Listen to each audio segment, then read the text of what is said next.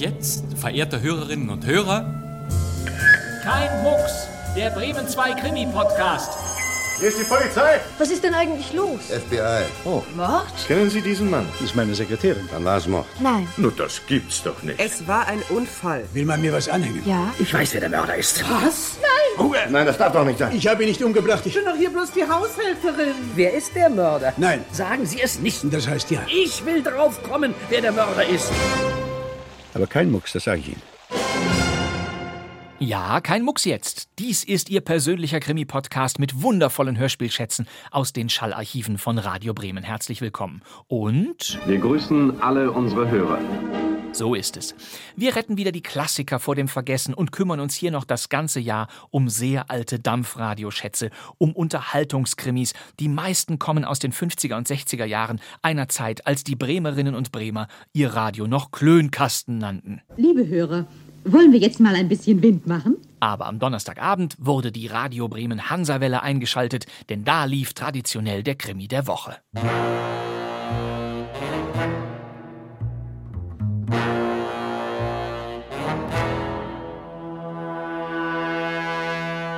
Ein besonders rätselhafter Fall, eine undurchschaubare Geschichte erwartet uns jetzt.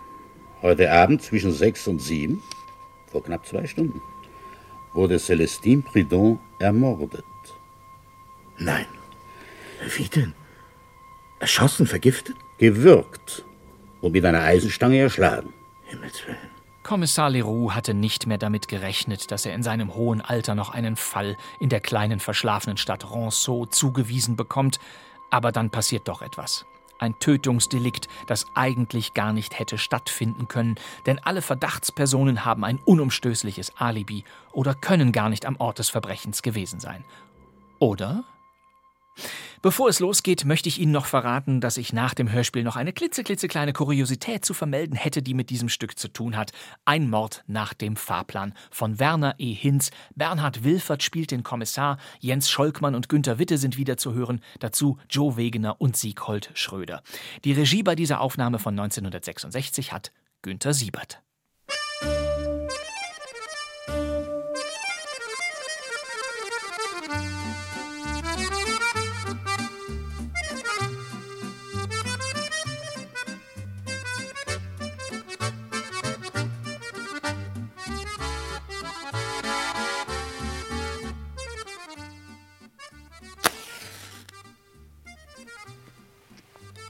Tja.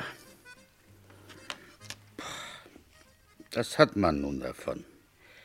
Immer heißt es, aber Herr Kommissar Leroux, Sie müssen doch was erzählen können, einen interessanten Fall, den Sie selber erlebt haben. Ich weiß nicht, was sich die Leute da vorstellen. Vielleicht sowas, wie Sie es im Kino sehen oder in Kriminalromanen lesen? Sowas passiert doch in Wirklichkeit nicht mal in Paris. Und dann hier draußen bei uns in Ronson. Hm, Falls Sie sich hier noch nicht umgesehen haben, ein elendes Nest. Keine zehn Meilen von Amiens entfernt, aber wie aus der Welt. Der Marktplatz mit der Kirche und dem Gemeindeamt und meinem Polizeikommissariat, zwei, drei Kneipen wie diese hier und eine Handvoll Bauernhöfe in der Umgebung. Das ist Ronson. Alle Stunde ein Omnibus von Amiens und nach Amiens. Das ist unsere Verbindung mit der sogenannten großen Welt. 20 Jahre hocke ich hier als Polizeikommissar. Können Sie sich das vorstellen? Naja, einen Fall hat es da mal gegeben, der hätte mir beinahe eine Beförderung eingebracht und die Versetzung nach Amiens. Aber erwarten Sie bloß nichts Besonderes, keine Sensationen. Eine Leiche, ein Mörder. Das ist alles. Vergangenen Herbst war es, in den letzten Oktobertagen an einem Sonnabend. Dem alten Souton hatten sie seinen besten Bullen gestohlen, war aber gar nicht gestohlen, bloß weggelaufen und wir fanden ihn bald. Bei schönstem Wetter war ich zu dem Hof hinausgegangen. Man muss sich doch auch mal ein bisschen Bewegung verschaffen. Auf dem Rückweg wurde es schon dunkel und dann kam der Regen. Scharf, eiskalt, bis auf die Haut wurde ich nass. Wäre ein Wunder gewesen, wenn ich mir keine Erkältung geholt hätte. Es schlug gerade dreiviertel sieben, als ich die Tür zu meinem Büro aufmachte.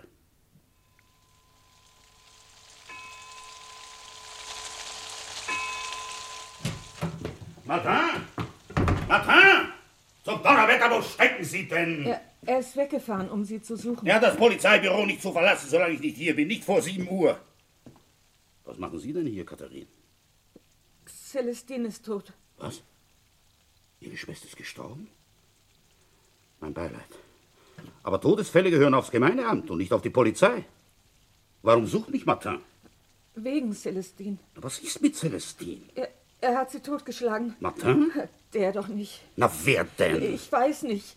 Wie ich vom Feld auf den Hof gekommen bin und in ihr Zimmer gegangen, da habe ich sie gefunden. Tot? Ja. Weiß der Doktor schon Bescheid? Wir haben draußen in Katbra kein Telefon. Ich bin gleich hierher gelaufen, aber sie waren nicht da und da habe ich es Martin gesagt. Na, setzen Sie sich, Katharine. Dort an den Ofen. Sie sind ja pudelnass. Ja, Fräulein? Verbinden Sie mich mit Dr. Lefebvre, Nummer 127, ja? Und jetzt ist Gendarme Martin unterwegs, um mich zu suchen? Mit dem Dienstwagen etwa? Nein, mit, mit dem Fahrrad. Kurz bevor Sie gekommen sind. Na schön. Dann müssen wir eben ohne ihn. Hallo? Herr Dr. Lefebvre? Hier spricht Kommissar Leroux. Rufen Sie mir mal den Doktor an den Apparat. Entbindung? Na, können Sie ihn dort nicht telefonisch erreichen? Gut, gut. Also, wenn er zurück ist, soll er gleich nach Catbras herauskommen. Zu den Bretons. Nach Catbras. Das ist der Hof der Bretons. Ja, und zwar sofort. Ob Ihre Schwester tot ist, kann ich zur Not auch noch feststellen. Wie, wie sie so dargelegen hat, Herr Kommissar, ich, ich bin völlig durcheinander. Ja, ja, ja, ja, kommen Sie. Wir fahren gleich zu Ihnen hinaus. Ein Glück, dass Martin nicht den Dienstwagen mitgenommen hat.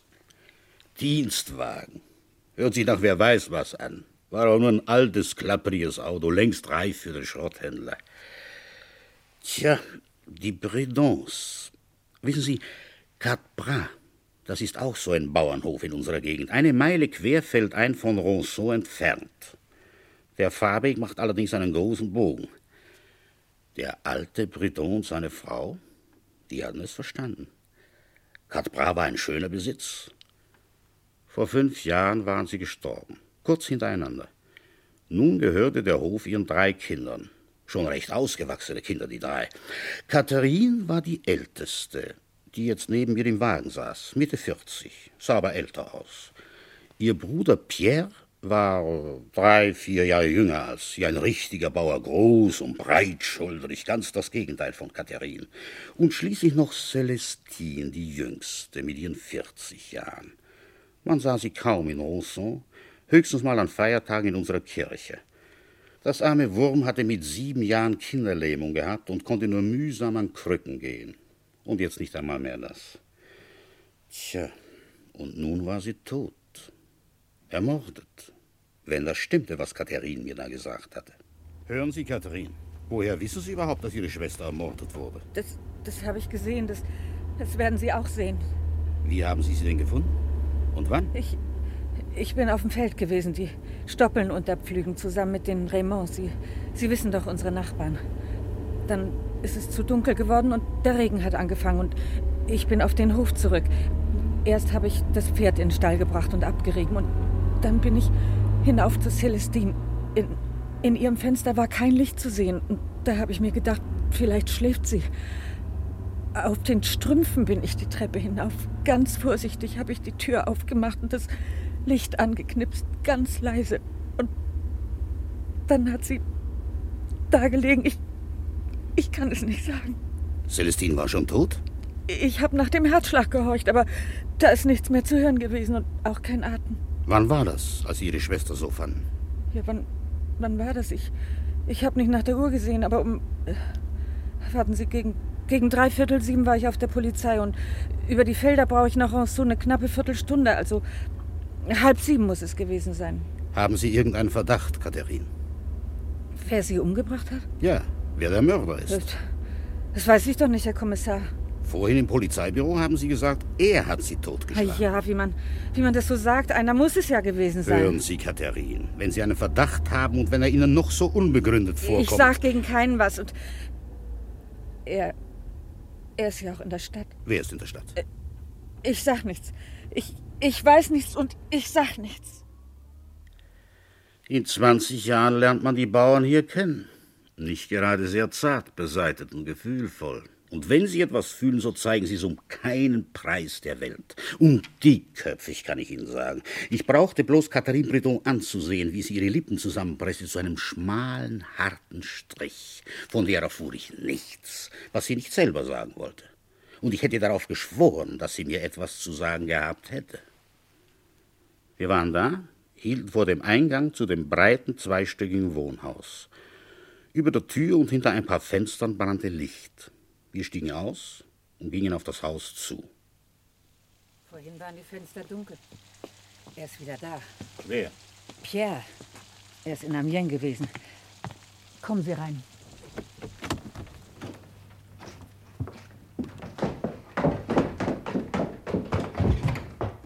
Katharine, weißt du schon? Bist du schon oben gewesen bei Celestine? Hast du gesehen? Ach, Katharine! Rühre mich nicht an. Sie wissen, dass Ihre Schwester Celestine tot ist? Sie waren bei ihr? Ja, ich habe sie gesehen. Nichts hat sie vom Leben gehabt. Und dann so ein Ende. Ach, doch kein Theater. Die ist immer nur eine Last gewesen. Du hast sie nie leiden können. Katharine, du bist gemein. Das darfst du nicht sagen. Du hast ihr jeden Bissen in den Mund gezählt. Und als sie, als sie das neue Kleid gewollt hat, Jetzt hast mal Schluss, bitte. Ihr könnt euch nachher zanken. Wo ist Celestines Zimmer? Oben. Ich zeige es Ihnen. Du bleibst hier unten, Pierre. Ich lass mich von dir nicht kommandieren. Bleiben Sie bitte hier unten. Wenn Dr. Lefebvre kommt oder Gendarme Martin, dann sagen Sie mir Bescheid. Ist gut, Herr Kommissar. Ich gehe in die Küche.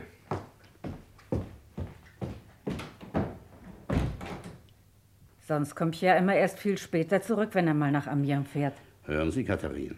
Sehr nett sind Sie gerade nicht zu Ihrem Bruder. Dem geht doch Celestins Tod genauso nah. Dem? Äh, Hier herauf, Herr Kommissar. Eine breite Treppe führte zum ersten Stock empor und mündete dort auf einen Gang. An seinem Ende stand eine Tür weit offen nach außen hin. Das Zimmer dahinter war hell. An der Tür blieb ich stehen. Sie war mit aller Gewalt aufgerissen worden. Ein Riegel an der Innenseite hing nur noch an einer einzigen Schraube, ganz klar. Der Mörder hatte die Tür aufgebrochen, um zu seinem Opfer zu gelangen. Da mussten sich Fingerabdrücke finden lassen später. Auf dem Tisch ein aufgeschlagenes Buch, eine Bibel, daneben ein umgestürzter Stuhl.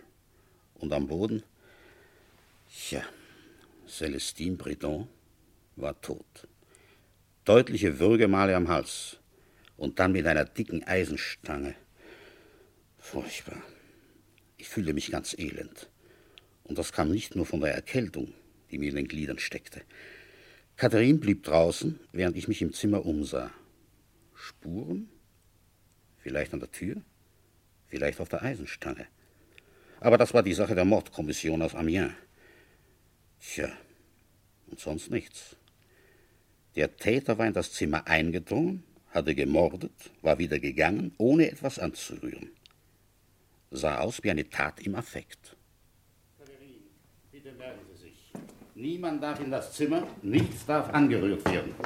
Ich werde mit Amiens telefonieren und dafür sorgen, dass die Mordkommission noch heute Abend hier herauskommt. Die Tür ist fast aus den Angeln gerissen. Sie lässt sich nicht mehr richtig schließen. Also passen Sie gut auf. Ich werde schon aufpassen, Herr Kommissar. Wenigstens bis der Gendarm hier ist. Der übernimmt dann die Wache. Das Verbot gilt natürlich auch für Sie und Ihren Bruder. Keine Angst. Den lasse ich schon nicht rein. Ist noch keiner gekommen, Herr Kommissar. Nicht der Doktor und nicht der Gendarm. Schrecklich da oben. Ich habe gedacht, das kann doch nicht sein, als ich Celestine da so liegen sah. Wirst du endlich deinen Mund halten? Hör mal, Katharine. Du sollst endlich deinen Mund halten, sonst rede ich. Darum möchte ich jetzt auch gebeten haben. Ihre Andeutungen helfen mir nicht weiter. Wenn Sie etwas wissen, dann bitte heraus damit. Ich? Fragen Sie ihn doch. Und was soll ich ihn fragen? Wo er sich den Tag über rumgetrieben hat. Wann er ins Haus gekommen ist, wo er bis halb sieben gewesen ist. Bis halb sieben? Na, um, um halb sieben habe ich Celestine in ihrem Zimmer gefunden. Ach, so hast du dir das ausgedacht. Mir willst du es anhängen. Anhängen? Lassen Sie sich nichts vormachen, Herr Kommissar. Wenn er Ihnen jetzt erzählt, wie er an Celestine gehangen hat, seine, seine armen, armen Schwester und wie er ihr zuliebe alles getan hat, ist alles nicht wahr. Kein Wort. Ich bin ehrlich. Sie hat mir leid getan. Sie, sie war ein Krüppel. Aber dass ich sie gern gehabt habe, nein. Das sage ich ganz ehrlich. Wir hätten anders leben können. Ich hätte nicht so viel zu arbeiten brauchen, wenn sie nicht gewesen wäre. Katharin, schämst du dich nicht? Da oben liegt sie und ist tot. Und wer hat sie umgebracht? Ja, ich doch nicht. Sehen Sie ihn an. Sie müssen doch sehen, dass er lügt. Die, die Eisenstange da oben, die ist aus seinem Werkzeugschuppen. Stimmt das, Pierre? Ich habe keine Eisenstange gesehen. Und? Jeder kann in den Schuppen, jeder. Du auch, Katharin. Das sagst du. Und du. Du schämst dich nicht? Du. Du Mörder. Sie ist verrückt. Einfach verrückt. Hören Sie nicht auf Katharin. Ich will ja nichts gesagt haben. Aber? Nein. Nein, ich kann nicht glauben, dass sie es gewesen ist. Stimmt, das weiß sogar ich. Das können Sie gar nicht wissen, Herr Kommissar. Passen Sie mal auf, Pierre. Der Mörder würgte Ihre Schwester, bevor er sie mit der Eisenstange erschlug. Die Spuren an dem Hals sind deutlich zu erkennen, die Spuren einer großen, kräftigen Männerhand. Sehen Sie sich mal Katharins Hände an. Viel zu klein, viel zu schmal. Sie hat auch gar nicht die Kraft, einen Menschen so zu würgen. Katharin war es nicht. Bestimmt nicht. Ich wünschte nur, ich könnte das mit solcher Bestimmtheit auch von Ihnen wissen. Siehst du, siehst du. Der Kommissar glaubt es auch. Na? Was ist nun? Was soll sein? Um halb sieben fand Katharin ihre Schwester tot. Davon weiß ich nichts. Es ist aber so. Wo waren Sie um diese Zeit? Was haben Sie so den Tag über gemacht? Bis, bis, bis Mittag ist er hier gewesen. Dann wollte er nach Amiens fahren mit dem Bus. Hat er gesagt. Ja, das ist richtig. Um zwei war ich in Amiens. Wegen Kunstdünger und Saatgut. Von zwei bis sechs. Sie können sich erkundigen. Mit dem 6 Uhr Bus bin ich wieder hergekommen. Um sechs waren Sie in Ronceau? Nein, um sechs fuhr der Bus von Amiens ab. So gegen halb sieben ist er hier angekommen. Wo? Hier? An der Endhaltestelle. Sie können sie von hier, vom Fenster aus sehen. Also noch einmal. Wann sind Sie mit dem Bus hier angekommen? Also auf die Minute weiß ich nicht. So um halb sieben. Fragen Sie doch Moreau. Wer ist Moreau? Der Busschaffner. Ja, den fragen Sie nur, Herr Kommissar. Und, und fragen Sie ihn auch, ob Pierre nicht mit dem früheren Bus gekommen ist, mit dem, mit dem Bus, der schon um halb sechs hier ankommt. Wie lange braucht man von der Haltestelle bis hierher zum Hof? Der kürzeste Weg ist über die Felder. Eine Viertelstunde braucht man da schon. Du schaffst es in zehn Minuten. Aber nicht im Dunkeln. Jetzt habe ich aber genug, du. Noch ein Wort und ich. Lass mich los. Du, du sollst mich loslassen. Ja, seien Sie doch vernünftig. Entschuldigen Sie, Herr Kommissar.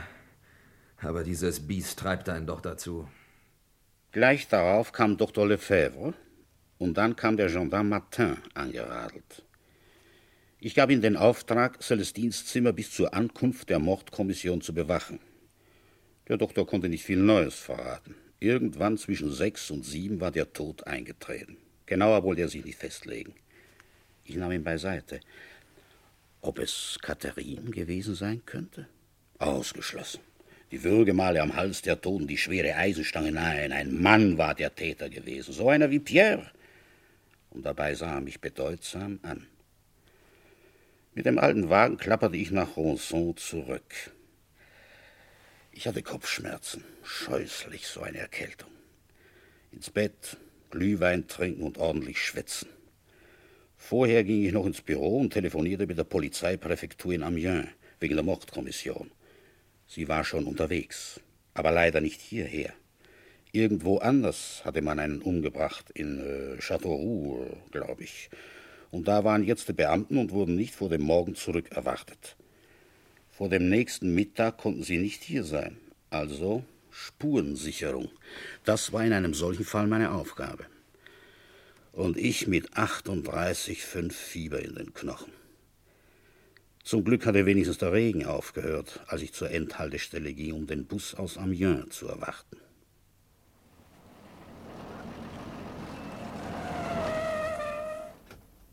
Hallo! Was ist? Sind Sie Moreau? Wenn Sie weiter nichts wissen wollen. Ach, Herr Kommissar Leroux. Ja, wir kennen uns. Ja? Wenn ich auch Ihren Namen nicht wusste. Sie sind also Moreau. Ich hätte da ein paar Fragen an Sie. Wenn es nicht zu lange dauert, in fünf Minuten fahre ich nach Amiens zurück und bei mir heißt es pünktlich sein. Also machen wir es kurz. Kennen Sie Pierre Bridon? Pierre, den Bären. Wir nennen ihn nämlich so. Also Sie kennen ihn. Ja. Können Sie sich erinnern, ob er heute irgendwann mit Ihrem Bus von Amiens hierher gefahren ist? Irgendwann? Das kann ich Ihnen sogar auf die Minute sagen. Er war in dem Bus, der um 6.25 Uhr hier ankam. Na, kurz nach sechs fuhren wir von Amiens los. Und da saß Pierre auf dem Platz an der Tür. Ja, hier an dieser Haltestelle ist er dann ausgestiegen. Um 6.25 Uhr? Ja, um 6.26 Uhr, falls es auf die Minute ankommt. Kann es nicht schon einen Bus früher gewesen sein? Um halb sechs? Nee, ausgeschlossen. Sind Sie ganz sicher? Herr Kommissar, sehen Sie, Herr Kommissar, das ist ganz einfach. Ich fahre in dieser Woche die Nachtschicht. Und der Bus, der um sechs von Amiens abfährt, das ist der erste in meiner Schicht. Und der trifft um 6.25 Uhr hier ein? Heute war es 6.26 Uhr. Äh, weiß ich zufällig ganz genau. Herr Lavatis fragte mich beim Aussteigen nach der Zeit. Herr Lavatis, der Notar. Ich kenne ihn. Der müsste doch dann auch bezeugen können, dass Pierre Bridon in dem Bus war. Na sicher. Er stieg gleich nach Pierre aus. Und ich glaube, die beiden sind dann noch zusammen ein Stück die Straße entlang gegangen. Sie irren sich bestimmt nicht? Das ist sehr wichtig, mein Lieber. Aber fragen Sie doch Herrn Lavatis. Verflixt. Es ist ja schon wieder soweit. Wenn ich auch keinen Fahrgast habe, aber Fahrplan ist Fahrplan. Wiedersehen, Herr Kommissar. Wiedersehen. Danke für die Auskunft. So, nun wusste ich's.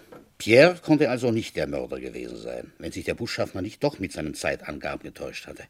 Aber danach sah er nicht aus. Das Herumstehen in dem kalten Wetter hatte mir einen Schüttelfrost eingebracht. Schöne Bescherung. Aber einen Weg musste ich doch noch erledigen. Waren nur ein paar Schritte bis zu Lavertis Haus. Und ich hatte Glück. Er war da. Ein unerwarteter Besuch, Herr Kommissar. Aber Sie stören durchaus nicht. Mein Abendessen habe ich hinter mir. Wollen Sie nicht ein Glas Tee mit mir trinken? Sie sehen aus, als ob Sie etwas Warmes gebrauchen können, mein Lieber. Oh, danke. Und bitte recht heiß. Mir steckt was in den Knochen. Oh, hoffentlich nicht die Grippe. Bitte bedienen Sie sich. Da steht rum, da ist Zucker. So, und was führt Sie zu mir? Aber ich sage Ihnen gleich, Klientengeheimnisse verrate ich nicht. Ach, das tut gut. Es ist gar nichts Berufliches. Nur die Bestätigung einer Aussage. Sie kamen heute Abend mit dem Bus aus Amiens. Ja, wie an jedem Abend. Ich habe mein Büro in Amiens. Zu einem Auto reicht es leider nicht. Also fahre ich mit dem Bus nach Hause. Können Sie sich noch erinnern, mit welchem Bus? Heute? Ja. Mit dem Bus um 6.25 Uhr. Ja, ich weiß das so genau, weil ich den Schaffner nach der Zeit fragte. Um 6.25 Uhr. Ja, oder 6.26 Uhr. Das weiß ich nicht mehr so genau. Kein Zweifel möglich? Ein Notar weiß, was er sagt. Hm. Und wer war noch im Bus außer Ihnen? Tja, viele waren wir nicht bei dem Wetter. Da war Frau Ravert mit ihrer Tochter und äh, Pierre Bridon und ich glaube, ja, unser Tierarzt. Pierre Bridon? Sie kennen ihn? Ich bitte Sie. Seit zehn Jahren bin ich der Anwalt und Rechtsberater der Bridons, führe ihre Geschäfte und schließe die Pachtverträge ab, seit die Eltern starben. Ich hatte damals die Erbschaft abzuwickeln und bin seitdem so etwas wie ein Vermögensverwalter. Dann werden Sie jetzt wieder viel zu tun bekommen. Heute Abend zwischen sechs und sieben, vor knapp zwei Stunden, wurde Celestine Pridon ermordet. Nein. Ich habe die Aufgabe, bis zum Eintreffen der Mordkommission den Fall zu untersuchen.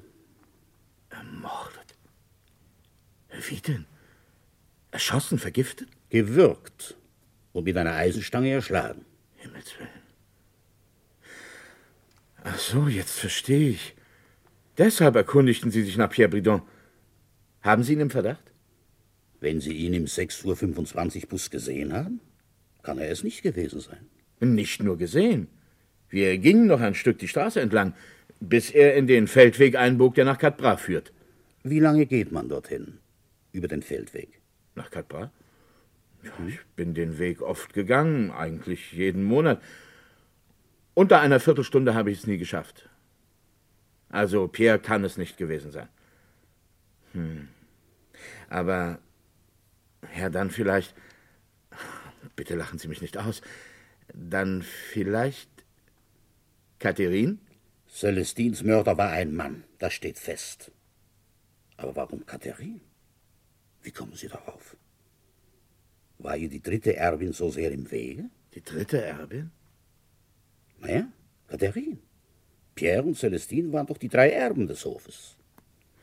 So, natürlich, Sie kennen die Verhältnisse ja nicht. Nun, ich verrate da kein Geheimnis. Celestine war seinerzeit von den Eltern zur Alleinerbin eingesetzt worden. Cadbras gehörte ihr. Sie wissen, dass Celestine gelähmt war. Ein Krüppel. Die Eltern wollten sie sicherstellen. Sie sollte nicht von der Gnade ihrer Geschwister abhängig sein. Daher dieses vielleicht ein wenig ungerechte Testament. Erst im Fall von Celestins Tod sollten Pierre und Catherine zu gleichen Teilen den Hof erben. Dieser Fall ist jetzt eingetreten. Die beiden scheinen sich nicht sehr zu lieben, Pierre und Catherine. Lieben? Sie hassen einander wie die Pest. Das war überhaupt das Furchtbare auf Cadbras. Einer hasste den anderen. Und Celestine, die Erbin, wurde wohl am meisten gehasst. Vor allem, als sie kürzlich beschloss, Cadbras zu verkaufen und in ein Heim zu ziehen, wo sie bessere Pflege finden würde. Ein Sanatorium. Ja, zugegeben, das war nicht sehr freundlich ihren Geschwistern gegenüber. Aber ich kann verstehen, dass sie dort heraus wollte. Unter angenehmere Menschen. Ja, nun ist es ihr also doch nicht mehr gelungen. Wissen Sie, was mir aufgefallen ist? Jedes Wort, das Sie gesagt haben, verdächtigt beide. Sowohl Pierre als auch Katharine. Ich habe Ihnen nach bestem Wissen und Gewissen Auskunft gegeben. Die Interessen meiner Klienten habe ich damit nicht verletzt. Denn die Verhältnisse bei den Bridons sind in Ronceau bekannt. Nur noch eine Frage. Woraus besteht eigentlich diese Erbschaft, um die es doch wohl zu gehen scheint? Nur der Hof oder ist noch Vermögen vorhanden? Vermögen? Cadbras ist Vermögen genug. Der wertvollste Hof hier in der Gegend. Nein, nein, sonst kein Vermögen. Also sagen Sie, was Sie wollen, Herr Kommissar. Celestins Mörder wird Pierre heißen, oder Catherine, wenn Sie diesen Fall erst einmal gelöst haben. Oh ja, ich hätte den Fall gern gelöst, bevor die Herren aus Amiens hier erscheinen. Man hat ja so seinen Ehrgeiz. Aber Pierre oder Catherine? Catherine kann es nicht gewesen sein. Nun, für Pierre haben Sie selbst das Alibi geliefert. Darf ich noch ein Glas Tee haben, Herr Levertis? Ich friere wie ein Schneider. Es war mehr Rum als Tee, aber es nützte auch nicht viel. Als ich eine halbe Stunde später im Bett lag, hatte ich 39 Fieber. Wissen Sie, das ist so eine Angewohnheit von mir. Abends im Bett überdenke ich noch einmal alles, was so am Tage passiert ist. Ich kann gut zuhören. Ich habe ein ausgezeichnetes Gedächtnis. Also, wie war das heute gewesen? Catherine Prudon schied völlig aus. Ein Mann war Celestins Mörder gewesen. Darüber waren wir uns einig, Dr. Lefebvre und ich. Also Pierre? Mit dem Bus um 6.25 Uhr war er in Ronson angekommen. Dafür gab es mindestens zwei Zeugen. Mindestens zehn Minuten hatte er für den Weg nach Katbar gebraucht. Frühestens fünf Minuten nach halb sieben war er zu Hause gewesen. Und fünf Minuten vorher, um halb sieben, hatte Katharine ihre tote Schwester gefunden.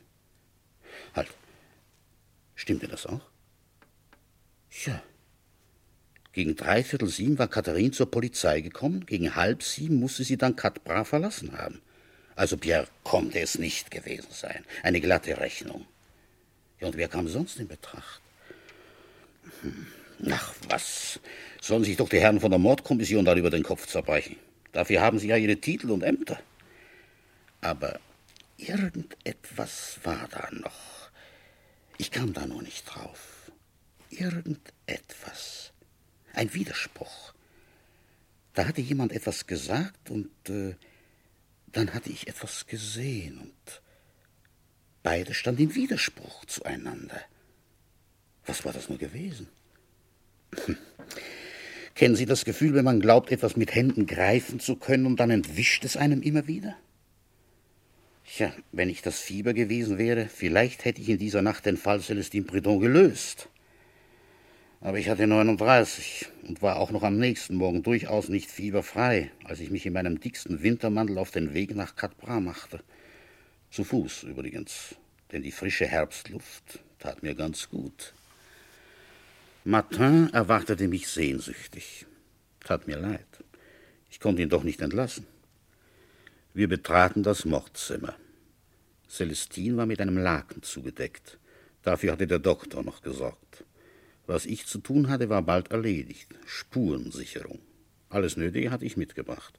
Puder auf die Eisenstange gestäubt, Puder auf die Klinke der aufgebrochenen Tür mit einem Papier drüber hingefächelt. Übrigens auf der Türklinke eine Unzahl von Fingerabdrücken, die von Pierre, von Katharine, sogar noch von Celestine stammen konnten. Aber auf der Eisenstange nicht die mindeste Spur, kein einziger Fingerabdruck. Sieh einer an. Der Mörder hatte sie abgewischt. Oder er hatte Handschuhe getragen.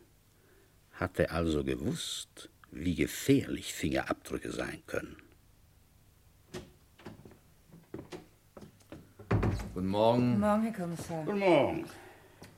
Entschuldigen Sie mein Aussehen, ich war gerade im Stall. Ja, immer fleißig. Herrschaften, was sind denn das für Moden? Seit wann trägt man denn Handschuhe bei der Stallarbeit?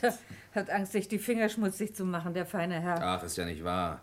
Vergangenen Winter habe ich mir die Hände erfroren. Wenn das Wetter umschlägt, so wie jetzt, dann springt mir die Haut auf. Deshalb. Richtig. Da muss man auch vorsichtig sein. Sage ich auch. Soll's doch aussehen, wie es will. Aber ich an Ihrer Stelle würde die Handschuhe nicht nur bei der Arbeit tragen. Die trage ich fast immer. Fiel mir gestern Abend gar nicht auf. Sehen Sie sich mal die Hände an, Herr Kommissar. Damit kann man sich doch nicht unter Menschen sehen lassen. Äh, entschuldigen Sie, Herr Kommissar, ich habe noch in der Futterküche zu tun. Die, die Arbeit macht sich nicht von allein. Gleich, gleich. Nur kommen Sie mal her, Katharine. Geben Sie Ihrem Bruder die Hand. Dem? Machen Sie Frieden mit ihm. Pierre ist es nicht gewesen. Kann es gar nicht gewesen sein. Wenn ich es Ihnen sage, dann können Sie es doch glauben. Katharine. Nein. Ich glaub's nicht. Nun hören Sie mal gut zu. Pierre ist gestern wirklich erst mit dem Bus um halb sieben hier angekommen. Der Schaffner hat es bestätigt. Herr Lavertis hat es bestätigt. Ach ja, das hatte ich ja ganz vergessen. Lavertis war auch in dem Bus. Aber bloß das letzte Stück. Das letzte Stück? Wie meinen Sie das? Er stieg erst an der vorletzten Haltestelle ein. Wir sind dann noch zusammen ausgestiegen. Aha. Und was sagen Sie nun, Katharine? Ja, ich. Ich weiß ja nicht, ob es die Wahrheit ist. Pierre hat zwei Zeugen. Kinder, seid ihr dickköpfig. Na los, Pierre, machen Sie den Anfang. Geben Sie Ihrer Schwester die Hand. Sagen Sie ihr, dass Sie ihr verzeihen. Ich bin ihr doch gar nicht böse. Na, Katharine. Na also.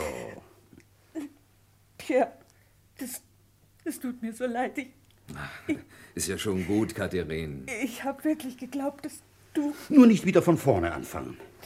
Also, das ist jetzt endgültig aus der Welt. Und gut, dass es so ist. Ihr beide seid doch aufeinander angewiesen. Euch beiden wird der Hof gehören. Da müsst ihr schon zusammenhalten. Ihr wisst doch, dass ihr die Erben seid. So, so hat's im Testament gestanden. Wenn, wenn Celestine, wenn Celestine tot ist, dann sollen wir alles haben. Ja. Und so hat es ja Lavertis damals vorgelesen, als die Eltern tot waren. Dann bekommen wir den Hof und das Geld. Also mit Geld dürft ihr wohl nicht rechnen. Lavertis sagte mir jedenfalls, dass kein Vermögen vorhanden ist. Nein?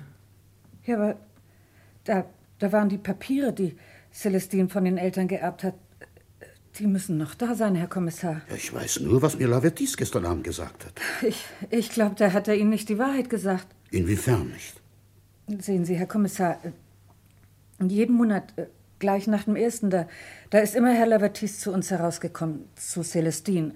Er ist immer zu ihr ins Zimmer gegangen und sie, sie haben sich eingeschlossen und hinterher, da, da hat Celestine immer Geld gehabt. Einmal hat sie zu mir gesagt, Lavertis bringt meine Zinsen. Na ja, das werde ich vielleicht falsch verstanden haben. Wo Zinsen sind, da muss auch ein Vermögen sein. Kinder, wenn ihr nett seid, dann gebt ihr mir jetzt einen ordentlichen Schnaps.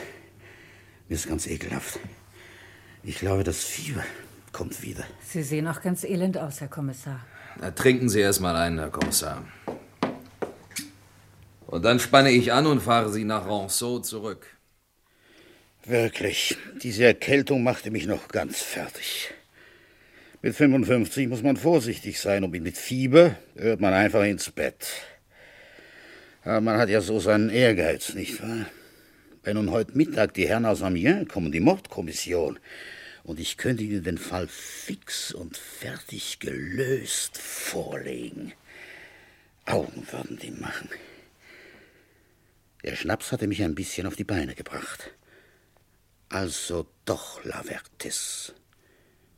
Man wollte ja wissen, dass mit seiner Praxis nicht mehr viel los war, dass er Schulden hatte, dass er nach einer Hypothek auf sein Haus suchte. Heute war Sonntag. Noch eine gute Stunde bis zum üblichen Kirchgang. Da werde ich ihn bestimmt zu Hause antreffen.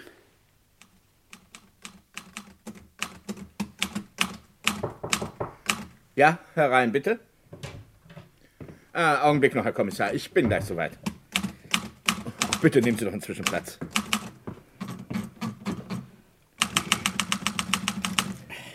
So, was haben Sie auf dem Herzen? Mann, Sie sehen ja aus. Immer noch die Erkältung? Naja, ist ja auch das Wetter danach. Äh, was kann ich für Sie tun? Das stimmt nicht, das stimmt nicht, was Sie mir da gestern gesagt haben. Was meinen Sie? Es stimmt nicht, dass Celestine Prudon außer dem Hof kein Vermögen hinterlassen hat. Ich weiß nicht, wie Sie zu dieser Behauptung kommen. Aber ich weiß. An jedem ersten haben Sie Celestine Zinsen gebracht. Wo ist das Kapital für diese Zinsen? Wenn Sie schon so viel wissen, wahrscheinlich von den Bridons erfahren haben, ja, dann brauche ich die Interessen meiner Klienten nicht mehr zu schützen. Sonst wäre ich natürlich nicht befugt gewesen, Ihnen bis zur Klärung der Erbschaftsangelegenheit irgendwelche Mitteilungen über die Vermögensverhältnisse der Bridons zu machen. Sie verstehen? Nein, das verstehe ich nicht. Aber etwas anderes ist mir klar. Bitte? Ich meine, der Gedanke liegt nahe. Und versucht haben Sie es ja schon. Was? Das Vermögen der Bretons zu unterschlagen. Den Erben dieses Vermögen vorzuenthalten. Wenn ich kein Jurist wäre, würde ich Sie jetzt vor die Tür setzen, mein Lieber. Aber als Jurist sehe ich ein, dass der Gedanke an den Versuch einer Unterschlagung wirklich nahe liegt. Ja, nun klappern Sie nicht gleich in Gedanken mit den Handschellen. Ich kann Ihnen das Gegenteil beweisen. Bitte, sehen Sie mal her. Hier. Lesen Sie ruhig, was ich gerade schrieb, als Sie kamen. Ein Brief an Pierre und Catherine Bridon. Zusammen mit einer Aufstellung aller Papiere und Werte, die ich für Celestine verwahrte und verwaltete, weil sie ihren Geschwistern nicht über den Weg traute. Bitte. Ist das, das Bitte entschuldigen Sie. Aber der Verdacht lag wirklich nahe. Sehr gewiss. nahe. Ja, gewiss. Ich wäre ja auch nicht der erste Notar, der sich auf solche Weise bereichert. Aber nun sind Sie ja wohl beruhigt. Im Gegenteil. Man könnte annehmen, dass Sie diesen Brief nur geschrieben haben, weil Sie mich erwarteten als Rückendeckung. Für alle Fälle. Sie braucht ihn ja nicht abzuschicken, nicht wahr? Nun hören Sie aber. Mein Verdacht könnte sogar noch weitergehen. Wer weiß, ob diese Aufstellung da vollständig ist, ob überhaupt noch Papiere vorhanden sind, ob nicht Celestine misstrauisch geworden war und die Papiere von Ihnen zurückverlangt hatte. Sagen Sie nur noch, dass ich Celestine Bridon umgebracht habe. Eben. Das ist ja lächerlich. Allerdings haben Sie das gleiche Alibi wie Pierre Bridon. Sie kamen ja beide mit demselben Bus aus Amiens. Sehen Sie? Nein, eben nicht aus Amiens. Sie stiegen ja erst an der vorletzten Haltestelle in den Bus. Kamen Sie da vielleicht von Catbras? Wollten Sie sich durch die Fahrt in den Bus so etwas wie ein Alibi verschaffen? Ruhig, bitte Sie, be beruhigen Sie sich. Entschuldigen Sie. Dieses verdammte Fieber. Darf ich Ihnen etwas anbieten? Ja, trinken Sie einen Cognac. Übrigens, diese verdächtige Busfahrt.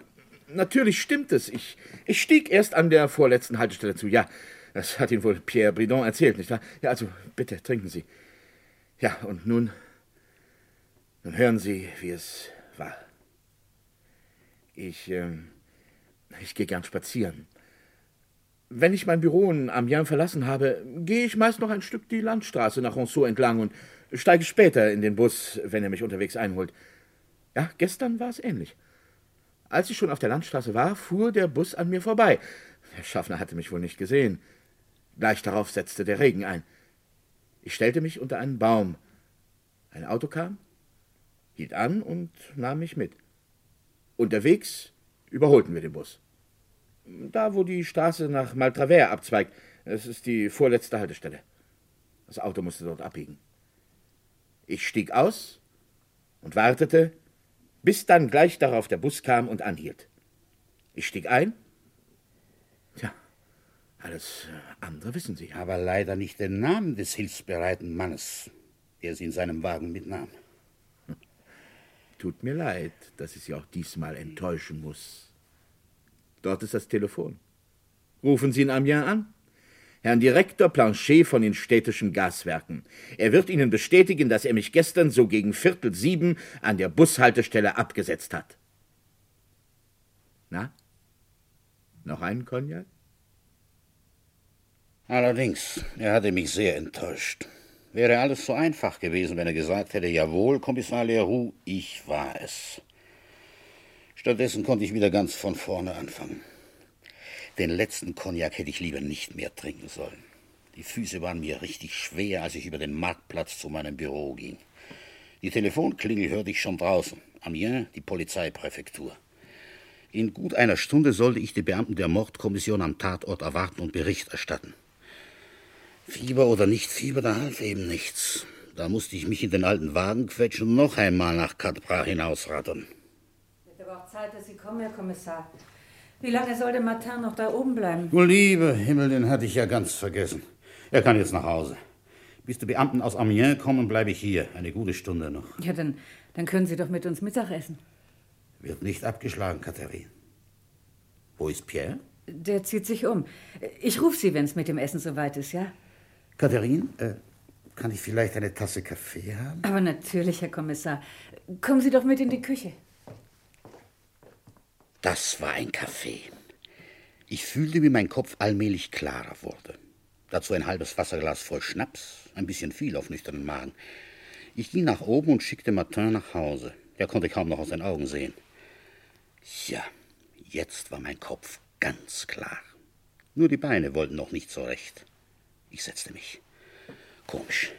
Mein Kopf war klarer als klar, wenn Sie mich verstehen. Gewissermaßen überklar. Der Alkohol auf nüchternen Magen, dann der Kaffee und immer noch das Fieber in den Knochen. Das alles zusammen ergab ein ganz unwirkliches Gefühl. Als sehe man alles mit ganz anderen Augen.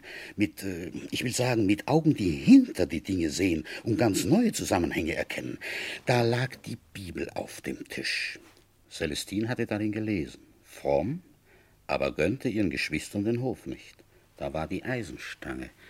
Der Mörder hatte sie mit Handschuhen angefasst. Absichtlich, weil er ein ganz raffinierter Schuft war?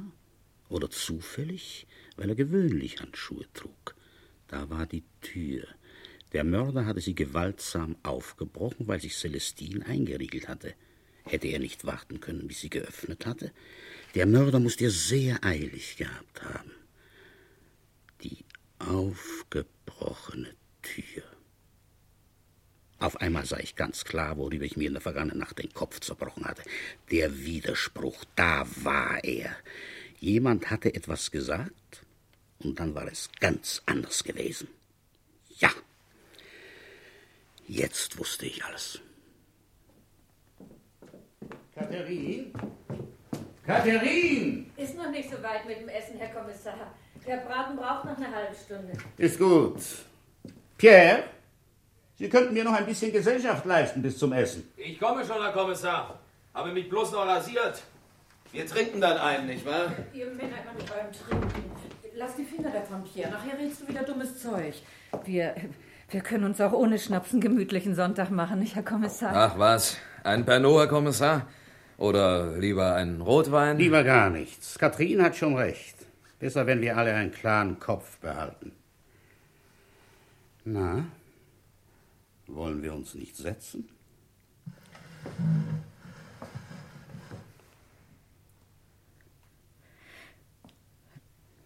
Jetzt, jetzt ist niemand mehr oben bei Celestine.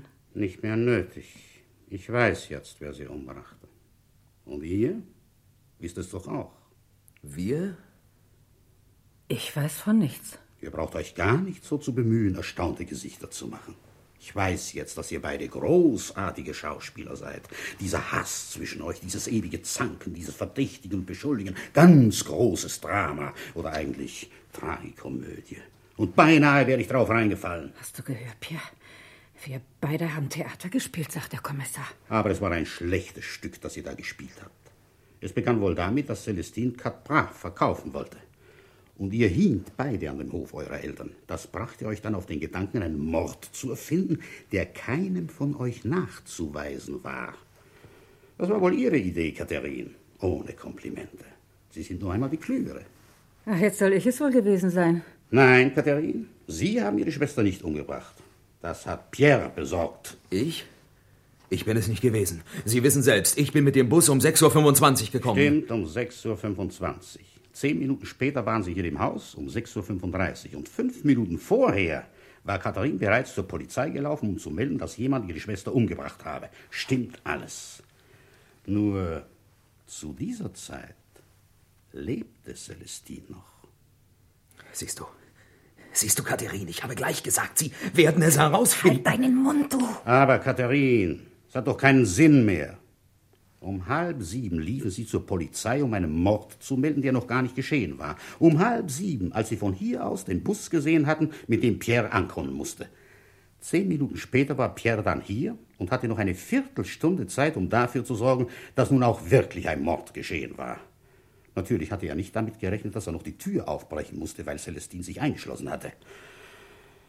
So, meine Lieben, das war es. Die Herren aus Amiens werden gleich hier sein. Ich wäre euch wirklich dankbar, wenn ihr vorher noch ein kleines Geständnis ablegen würdet. Ich will verdammt sein. Ja, mein Junge, das wirst du auch. Er bekam lebenslänglich und Katrin 15 Jahre wegen Beihilfe zum Mord. Vielleicht haben Sie es damals in den Zeitungen gelesen. Ja, ja, die Herren aus Amiens waren sehr freundlich. Man klopfte mir anerkennend auf die Schulter. Brav, sehr brav. Aber auf die Beförderung warte ich heute noch.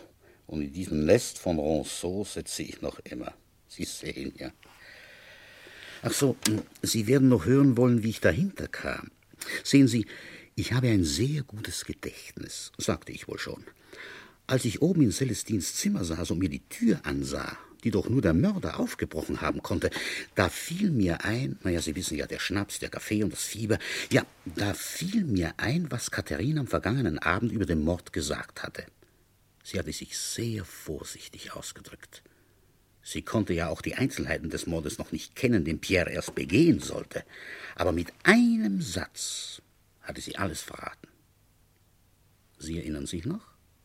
Auf den Strümpfen bin ich die Treppe hinauf. Ganz vorsichtig habe ich die Tür aufgemacht und das Licht angeknipst. Ganz vorsichtig habe ich die Tür aufgemacht. Die Tür, die doch schon fast aus den Angeln gerissen war. Und sehen Sie, da war mir alles klar. Katharine hatte ihre tote Schwester noch gar nicht gesehen. Der Mörder, der die Tür aufbrach, war erst nach ihr ins Haus gekommen. Und das war eben Pierre gewesen. Eigentlich alles doch ganz selbstverständlich. Gar nichts Besonderes dabei. Hatte ich Ihnen ja gleich gesagt. Aber Sie wollten ja durchaus eine Geschichte hören. Und das war sie.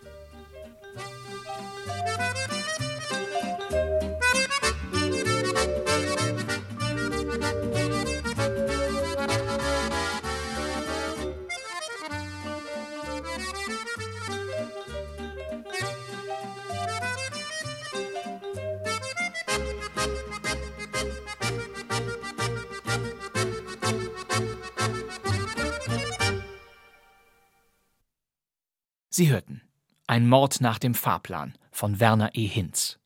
Es spielten Kommissar Leroux, Bernhard Wilfert, Catherine Bridon, Joe Wegener, Pierre Bridon, Jens Scholkmann, der Anwalt Lavertis, Günter Witte und der Busschaffner Moreau, Siekold Schröder.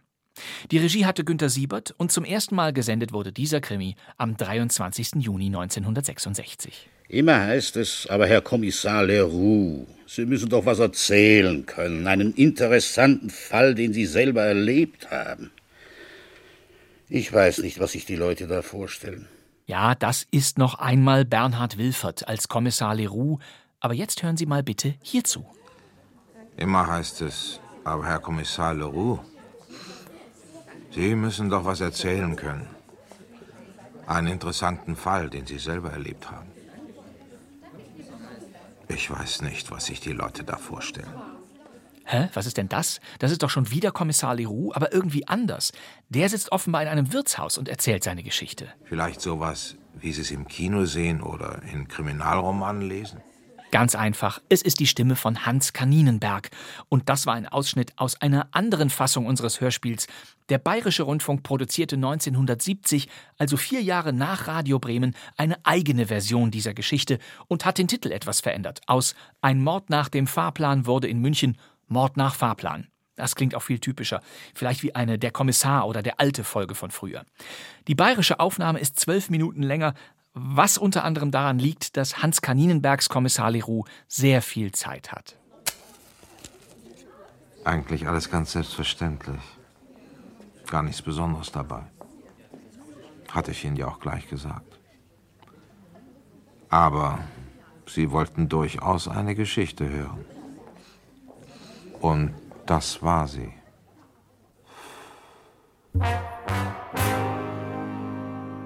Ein Mord nach dem Fahrplan bzw. Mord nach Fahrplan. Zwei Versionen gibt es in den Archiven und so eine Kuriosität begegnet uns hier nicht zum letzten Mal.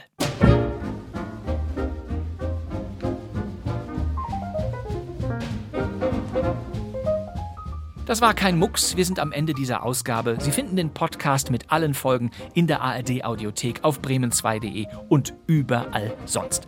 Immer donnerstags mit einer neuen Folge. Sie wollen sicher wissen, wie es weitergeht. Im nächsten Hörspiel hat mal wieder Hans Patch einen schönen Auftritt. Der Komplize heißt es und es ist aus dem Jahr 1971. Das wär's für heute. Mein Name ist Bastian Pastewka, ich sitze im neuen Funksaal von Radio Bremen. Und wir hören uns wieder in der nächsten Folge von Kein Mucks. Bis dann. Tschüss.